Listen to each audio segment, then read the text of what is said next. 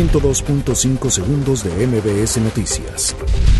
El jefe de la institución financiera de desarrollo estadounidense, OPIC, Adam Boiler, firmó una carta de interés para financiar una parte del gasoducto al sur de México. Sepultan a seis de nueve integrantes pertenecientes a la familia Levarón en Galeana, Chihuahua. El coordinador de Morena en el Senado, Ricardo Monreal, mostró a través de sus redes sociales que la votación de la nueva presidenta de la Comisión Nacional de Derechos Humanos, Rosario Piedra Ibarra, fue legal.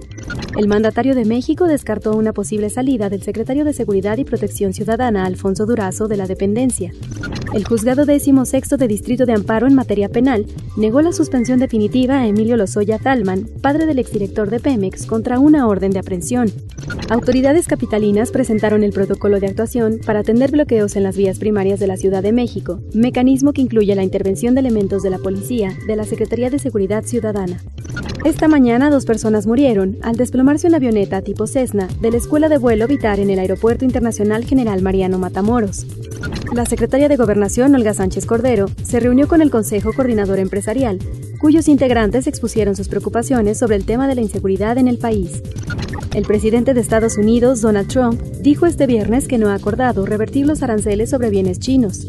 La temporada de incendios forestales en Nueva Gales del Sur destruyó dos tercios del hábitat de los koalas y unos 350 han muerto. 102.5 segundos de MBS Noticias.